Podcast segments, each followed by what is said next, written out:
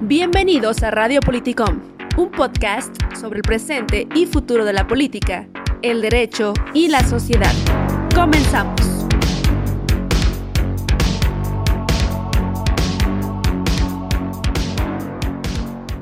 Buen día amigos y amigas de Radio Politicom Podcast. El día de hoy vamos a hablar con Jorge Bravo, presidente nacional de la Asociación Mexicana de Derecho a la Información y con Rubén Alonso, presidente del capítulo Jalisco de la Asociación Mexicana de Derecho a la Información, organizaciones no gubernamentales encargadas del estudio, análisis y defensa del derecho a la información, periodismo, libertad de expresión, entre otras cuestiones. Buen día Jorge y Rubén, les mando un saludo, ¿cómo se encuentran el día de hoy?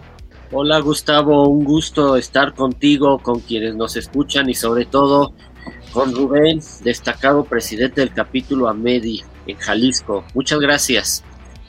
¿Qué tal? Gustavo, Jorge, un abrazo y a todos quienes nos escuchan también. Pues bueno, eh, Jorge y Rubén, quiero que sepan que si nos escuchan fuera de México, nos escuchan en Estados Unidos y en Chile, entonces se van a enterar allá de un asunto que ha estado recorriendo las venas de México, se ha puesto sobre la arena de la arena pública y que es pues un mentado padrón de datos biométricos que pues va a llegar a, materializarse en unos cuantos días. Eh, en días pasados se aprobó una reforma a diversas leyes, se publicó por el presidente de la República y pues está por entrar en vigor. Y pues esta ley eh, mandata pues que se cree un padrón a través del cual pues diversos, diversas instancias de gobierno van a tener acceso a ciertos datos, datos biométricos, y pues está condicionando la entrega de estos datos a la apertura o la contratación de nuevas líneas telefónicas privadas. Y pues el tema está candente, está caliente sobre, sobre la arena pública. Algunas personas, sobre todo fieles a, o, seguidores del presidente de la República o afines a ideas de él, pues consideran que es una buena idea eh, y otras personas, algunos académicos, este, organizaciones de la sociedad civil, entre otros, pues consideran que es una mala idea. Tenemos de ambas posturas y pues para eso hemos traído a dos expertos en el tema, Rubén y Jorge. Y Rubén, ¿qué derechos humanos violenta la instalación de este padrón? Eh, enunciaré algunos a reserva de que también eh, pudieran estar vinculados otros porque una característica de los derechos humanos es la interrelación o interdependencia de todo lo que nos identifica como seres humanos. Eh, resaltaría primero el derecho a la privacidad porque podremos ser, estaremos en condiciones de estar monitoreados, identificados, más bien, además de monitoreados que ya se hace actualmente a través de la geolocalización, en el, a través del uso de tecnologías de la información como la telefonía celular, eh, ahora seremos identificados con mayor amplitud a través de datos biométricos, con lo cual se vulnera el derecho a la privacidad y a la intimidad de las personas. Pero también está muy vinculado de manera directa el derecho a la comunicación que tenemos nosotros porque la construcción de un padrón con datos biométricos a través de los cuales no se identifican de manera única e irrepetible, eh, a través de este, estos, condicionar el servicio de telefonía o servicios de telecomunicación a través de celular, o conocemos telefonía celular, a una identificación individualizada, personalizada, en ese momento, pues queda vulnerada también, queda sujeta la comunicación o el derecho a la comunicación a, ser identificado. Eh, los derechos ARCO también quedan aquí en entredicho y vulnerados, que son el acceso a la acceso, rectificación, cancelación y oposición a datos personales a proporcionarlos a la prestación de un servicio. Pudiéramos decir también que el derecho al acceso a las tecnologías de la información quedan también sujetos a la prestación de un servicio Y con esto creo que se abre otro abanico también de derechos, pues, que son interdependientes por ser derechos humanos, eh, la misma seguridad. Porque la seguridad en la integridad de la persona y tu seguridad incluso emocional y estabilidad emocional a la que tienes derecho como parte a tu derecho a la salud, al estar expuesto a que otros te puedan identificar eh, y monitorear de quién eres, dónde estás, de una manera individualizada o personalizada. Así es, Rubén, y pues también cabe recalcar que la situación en México respecto a la seguridad no es la mejor digo, me faltó indicar esto, también hacer justicia a, esta parte de, pues, de la historia que estamos viviendo. En mi introducción, vivimos en un estado de incertidumbre en nuestra integridad corporal, en nuestra vida, seguridad, eh, tranquilidad, y no parece que las autoridades eh, puedan poner orden ni se puedan coordinar. Y pues, digo, ellas consideran que a través de este padrón, pues van a, lograr tener un control mayor de, de, la, de la seguridad, que van a servir estos datos para investigaciones criminales y pues bueno, eso es lo que, lo que la autoridad ha venido indicando. Jorge, un padrón de datos biométricos y registro de los titulares de líneas telefónicas, eh, ¿tú consideras que va a frenar los delitos que se realizan a través de aparatos de telefonía celular que bueno, eh, Gustavo, déjame además coincidir plenamente con lo que acaba de señalar Rubén. Cuando afectas un derecho fundamental, afectas todos, todos los que mencionó Rubén. Y pues no, este registro o padrón de usuarios de telefonía móvil eh, no va a frenar este delito que es la extorsión, la extorsión telefónica, que además también hay que decirlo con toda claridad, es el segundo delito con mayor incidencia que existe en México después del robo o el asalto. En 2019 se cometieron 4.3 millones de extorsiones.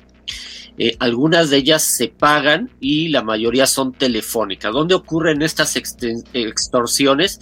Dentro de las cárceles, dentro de las prisiones. Hay personas que, como tú te podrás imaginar y todos quienes nos están escuchando no tienen mucho, muchas otras actividades que hacer pero sí tienen acceso a teléfonos celulares que pasan las garitas, que pasan a los policías, que pasan a las autoridades, que ese es el verdadero problema.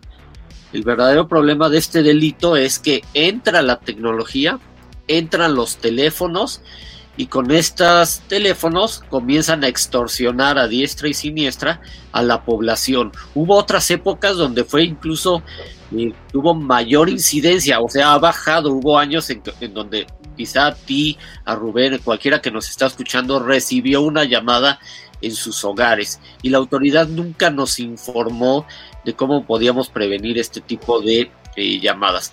Creemos que no va a ocurrir porque la verdadera motivo que lo propicia es la entrada de estos teléfonos a las prisiones. Y se está creando un padrón que en lugar de castigar al delincuente, castiga al usuario del servicio, como ya lo explicó Rubén, si no se registra va a perder la línea, o sea, si tú quieres controlar un delito, ¿por qué castigas al usuario de una línea? ¿Por qué eh, no respetas su presunción de inocencia? ¿Por qué le suspendes el servicio, la comunicación? Se supone que quieres eh, castigar a los delincuentes y en realidad vas a multar a los operadores de telecomunicaciones si no hacen el registro a tiempo, si no lo hacen correctamente y si no lo hacen en tiempo real. O sea, ya tienes a dos afectados que no es el foco o el enfoque de tu legislación. E incluso si tú quieres eh, prevenir este delito que, se, que ocurre desde las cárceles, repito, eh, hay una amenaza sobre el Instituto Federal de Telecomunicaciones, sobre los reguladores, que si no emiten los lineamientos en seis meses, vas a aplicar una ley administrativa, una falta administrativa. O sea, tienes a tres castigados, al usuario en primer lugar, al operador, al regulador, cuando tu foco deberían de ser los delincuentes o prevenir ese delito. Por lo tanto, pues creemos que es una ley, una legislación, y qué pena que lo estemos diciendo y que nos escuchen de Estados Unidos, de Chile y de otros territorios, que México tenga que estar defendiendo sus derechos fundamentales de leyes como estas. Rubén, eh, ¿cuáles son los riesgos reales que podría sufrir el ciudadano común por la implementación de este padrón? ¿Tú cuáles consideras que serían? Bueno, primero, el primero, el primer riesgo es que quedas sujeto a otras personas, al ser identificado, incluso geolocalizado, que hay que recordar que la actual ley de Federal de Telecomunicaciones ya obliga a los prestadores del servicio de telefonía a conservar los registros del uso de, tu de los teléfonos celulares o de los aparatos y la geolocalización incluso en tiempo real. Dos años para consulta y un año para consulta en tiempo real. De tal forma que ya existe dentro de los mecanismos para colaborar con la justicia por parte de las autoridades, digo, de los prestadores de servicio, pero con la, la asociación ya de geolocalización, con la identificación de las personas, queda uno, digamos, sujeto a quien tenga esta información a ser no solamente extorsionado, sino también algo que es eh, mucho, muy frecuente en lo que tenemos. Si no eres extorsionado, eres molestado. ¿Cuántos de nosotros no ha recibido llamadas, por ejemplo, de alguna empresa o de un oferente de servicios que te llaman incluso a cualquier hora como si estuvieran estuviésemos a disposición de ellos? Por citar algunos, los que han recibido, por ejemplo, en este tiempo de, de pandemia, llamada de una empresa nacional que ofrece servicios de, funerarios, pues están llame y llame, ¿no? Cuando uno no quiere morirse, aunque se tiene que preparar para ello, pero ¿cómo obtuvieron ese, esa información? ¿Cómo saben que eres tú? Si ya tienen número telefónico y nombre, imagínate ahora con tus datos biométricos, que eh, habría que también recordar lo siguiente, ¿no?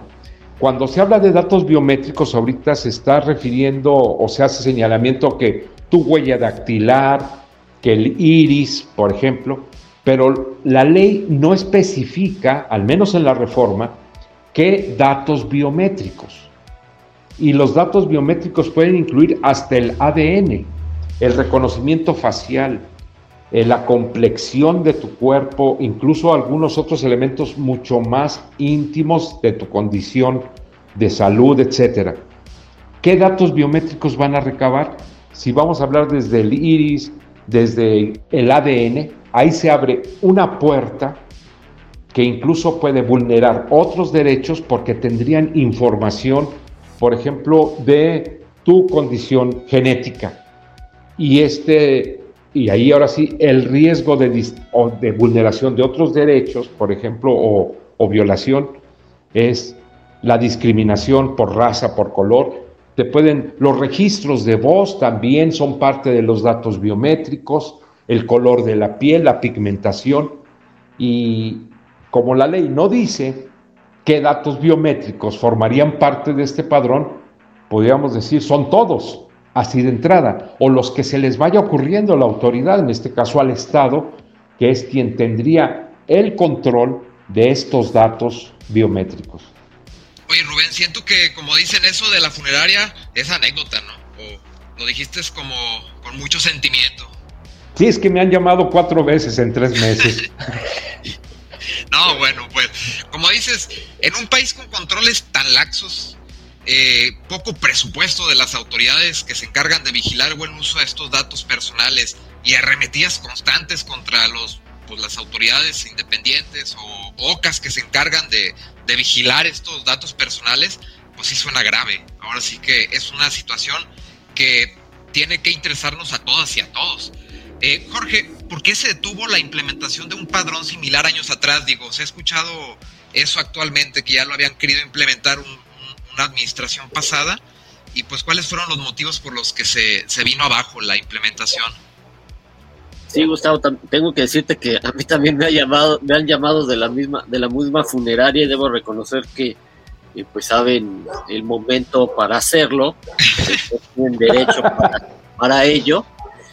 Eh, En efecto, fíjate que uno de los argumentos que más se ha dicho es que ya hubo un ejercicio, un intento anterior, es el famoso Renault, un registro también de usuarios de telefonía, cuando en una época donde todavía no se tenía noción de todos estos datos biométricos, sino que era sobre todo la línea, el nombre, es decir, información del usuario. Esto ocurrió en 2009, fue una iniciativa y que tenía que ver también con la seguridad pública, también con las extorsiones, y había un personaje muy peculiar en ese momento de nombre García Luna.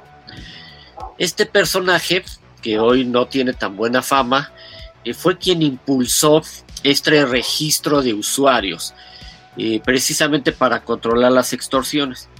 ¿Qué fue lo que pasó? pues la base de datos, es decir, comenzó a implementarse, también hubo resistencia, también se impuso, comenzó a registrarse y la base de datos de los usuarios que eh, se habían registrado hasta entonces se conoció en el mercado negro, en Tepito, que es una zona de la Ciudad de México eh, que tiene desgraciadamente mala fama, pero su mala fama eh, tiene que ver con la inseguridad pública, con el crimen que a veces se le atribuye y esta base de datos, el disco, la información, se podía comprar a precio mucho, muy módico en Tepito.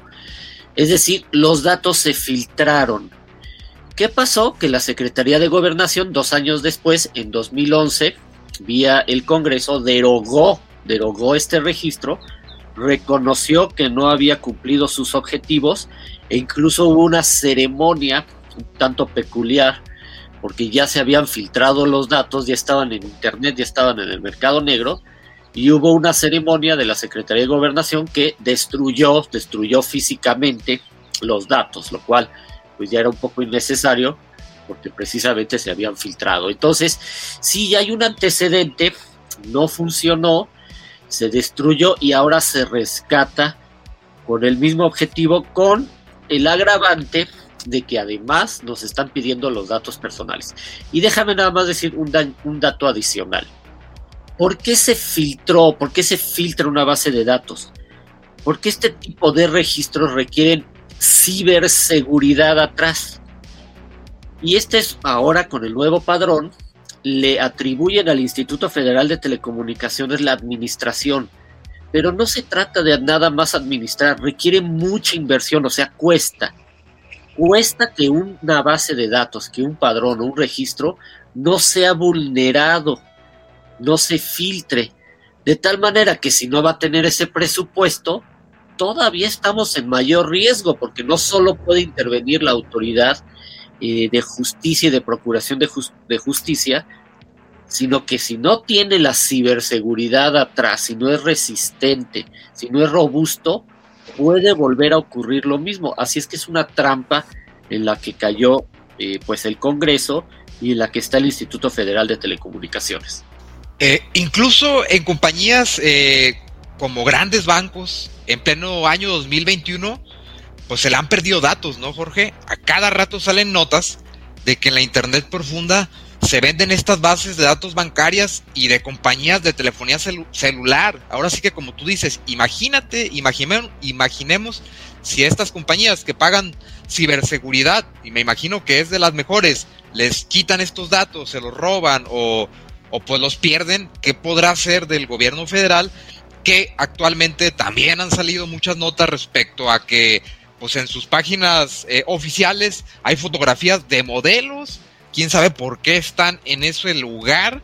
Les han secuestrado bases de datos según algunas noticias y les han pedido pues dinero a cambio. Entonces, como dices, digo, si no se encuentra con el presupuesto y la pues, infraestructura, la, la, la infraestructura necesaria para defenderse de ciberataques, pues ahora sí que los datos personales, pues, ¿cómo los van a proteger?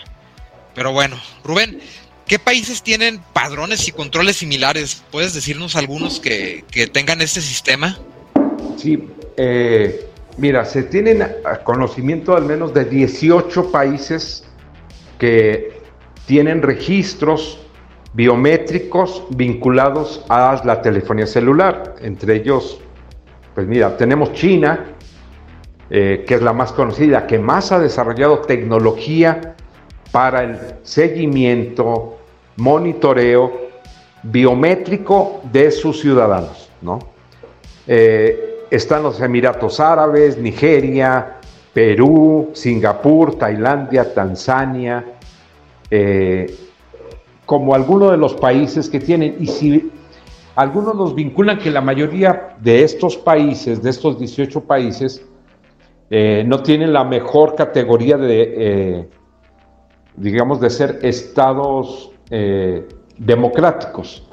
y por eso llama la atención que en esos países, en la mayoría de esos países, existe este tipo de instrumentos que propician un mayor control individualizado, personalizado de sus habitantes. Eh, creo que más bien habría que hablar de este tipo de países que han implementado este tipo de recursos, de registros, como países de control del Estado, o sea, países que tienden mucho al control desde el Estado de la actividad y de, sus ciudadanos. Eh, y ahí es donde empieza también otra preocupación. ¿Cuál es la ruta que estamos siguiendo nosotros? Si por atender un objetivo noble como es la seguridad y necesario, urgente, que es combatir la inseguridad a través de controles, la pregunta es si este es el mejor camino o primero hay que resolver otros problemas que tenemos que propician la inseguridad, como ya refería Jorge, por ejemplo, el control desde donde se hace la extorsión, que son las cárceles, eh, esa habría que resolverlo, los mecanismos de seguridad de todas las bases de datos. Si lo vemos en el padrón electoral, que ya de por sí tiene un valor comercial y en el mercado, imagínense el valor comercial en el mercado que tendrá un padrón sin seguridad como con datos biométricos. No, pues eh, será una mina de oro, no en el ámbito comercial, sino también en otro tipo de ámbitos tendrá un valor altísimo. Jorge, ¿cómo combaten e inhiben otros países los delitos que se realizan a través de, pues, aparatos de telefonía celular? Sí, hay, otras prácticas eh, pero que también atentan contra varios derechos fundamentales, sobre todo el, derecho de acceso a las tecnologías de la información, el derecho a la comunicación. Eh, ¿Qué hacen países como Brasil o incluso México, eh, también en Estados Unidos? Eh, la autoridad exige a los operadores de telecomunicaciones que coloquen en las cárceles, en las azoteas o en las inmediaciones, aparatos o equipos que se llaman inhibidores de señal. Es decir, como saben que salen señales, como saben que salen llamadas de dentro del penal para este tipo de delitos, se colocan inhibidores de señales. Son eh, aparatos que, digamos, causan ruido, eh, disminuyen la señal móvil que está eh, saliendo de los penales y con eso idealmente se evita que la llamada llegue a su destino, es decir, inhiben la señal. ¿Cuál es el problema? Que estos inhibidores de señal no solo inhiben las señales que salen de los penales, sino de las inmediaciones. Las colonias, las comunidades, los usuarios que viven cerca de los penales. Y hay que decir que pues, en países como Brasil o como México es muy común que esto ocurra, es decir, no es como en Estados Unidos que las cárceles están a kilómetros de distancia de los centros urbanos, eh, a veces en México están dentro o en el centro de los centros urbanos, pues afectas el derecho a la comunicación, afectas las señales, afectas que eh, quienes tienen una suscripción de telefonía móvil pues puedan tener un servicio de calidad. Entonces, esa es otra práctica de la cual también hay quejas y nuevamente vuelve a decirse lo mismo. No es la solución, no es ni la mejor ni la definitiva. Y se vuelve a decir que la autoridad debe tener control sobre sus penales, control sobre las cárceles, sobre los custodios, sobre la autoridad, para que no entren. Van a seguir entrando con o sin registro. Y el problema no es el registro como tal, sino que no se aclare, y ya lo dijo Rubén, cuáles datos biométricos y no se aclare para qué se va a utilizar esa información. Ese es un gran vacío que existe en el padrón, que puede utilizarse para esto y para otra cosa, cuando la ley debe especificar que solo debe tener un uso, un uso específico, porque si no, nuestra privacidad, nuestros datos personales y todo queda expuesto. Pues Jorge y Rubén, a mí lo que me parece es que hicieron las cosas como dicen, pues con aplanadora y de manera muy apresurada. Digo, se sabe que pues el partido de, del actual presidente del gobierno pues tiene, tiene una mayoría en el, en el Congreso, en el Senado, eh, y pues a esto es a lo que orilla esa mayoría o aparentemente en la práctica es lo que sucede. Digo, me hubiera gustado que, se hable más sobre la iniciativa, eh, que se trate con la sociedad civil de verdad, que se trate con los especialistas y pues que se tomen en cuenta sus, opiniones respecto a qué sí se puede, qué no, o a qué fortalecer, como dices Jorge, digo, si ya existen medidas que se pueden implementar, pues implementarlas. Eh, finalmente, Rubén, eh, una reflexión con la que gustes que nos quedemos.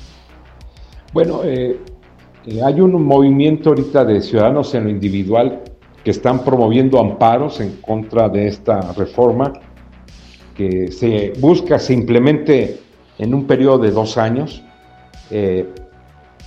pero no es suficiente. Me, creo que aquí el balón está en el órgano constitucional autónomo que se llama INAI y que tiene dentro de sus eh, atribuciones y facultades el defender, garantizar, proteger los datos personales y lo que ello implica.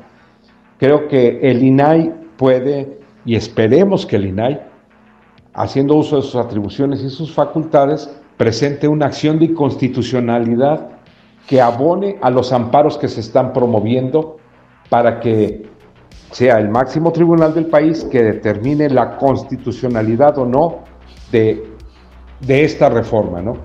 Eh, no lo espero del IFT, que también tiene las facultades y atribuciones, ni tampoco lo espero de la Comisión Nacional de Derechos Humanos. ¿Por qué? porque el IFT está más preocupado ahorita por recursos para poder aplicarlo, pero no se ha pronunciado ni a, cuando se presentó la iniciativa, ni ahora que se aprobó, sobre eh, la naturaleza misma y las implicaciones. Y la Comisión Nacional de Derechos Humanos, que también sería un ente responsable, que tiene una responsabilidad incluso constitucional para salvaguardar los derechos humanos y por ende presentar una acción de constitucionalidad, pues hemos visto que, como dicen muchos, la hemos perdido. O sea, ya no contamos con un organismo garante en la práctica que vele sobre estos derechos. Por eso nos queda únicamente el INAI, que esperemos haga lo propio, lo que le corresponde eh, ante esta situación que estamos viviendo. No, y una vez que se haya presentado, pues esperaremos también otra oleada de descalificaciones al INAI y otra oleada de, calificativos de que pues es neoliberal. Este, y pues bueno, cuando la, la, realidad de las cosas es que legalmente este organismo tiene facultades constitucionales para si considera que algo va en contra de la propia constitución, pues que presente sus, los recursos legales en su caso, digo, las acciones que correspondan.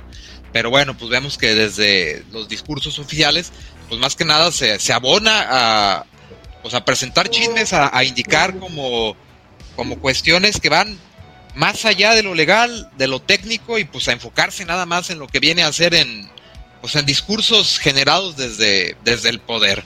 Jorge, una conclusión con la que quisieras que nos quedáramos, la audiencia. Pues la, una conclusión es que hay esperanza. Eh, tú hace un momento mencionabas que por qué no se escuchó más a la sociedad, a los especialistas, a quienes se preocupaban por este tema. Pues por una sencilla razón, porque no querían escucharla, porque el debate lo hubieran perdido, que de lo contrario no se hubiera aprobado. La proporción era así, los que lo votaron del partido mayoritario en el Congreso versus 120 millones de usuarios que no están de acuerdo. Por lo tanto, pues el objetivo no era escuchar. El, el objetivo no era atender argumentos ni experiencias internacionales, sino aprobar esta iniciativa. Ya está publicada en el diario oficial de la federación y ya está corriendo el tiempo para que los reguladores, como dijo Rubén, el propio Congreso, algunos legisladores, usuarios y asociaciones defensoras de derechos humanos se amparen y estoy seguro que eso va a ocurrir. Pues bueno, amigos y amigas de Radio Político en Podcast, hoy tuvimos a Jorge Bravo, presidente de la Asociación Nacional de Derecho a la Información, y a Rubén Alonso, de igual manera presidente del capítulo Jalisco de la Asociación Nacional de Derecho a la Información, con un tema súper interesante. Les agradezco a ambos que hayan destinado un poco de su tiempo a hablar de este tema, y pues bueno, esperamos tenerlos pronto con un con, otro episodio que trate temas tan interesantes como este. Gracias Rubén y Jorge. Gracias a ti Gustavo. Un gusto Gustavo. Gracias.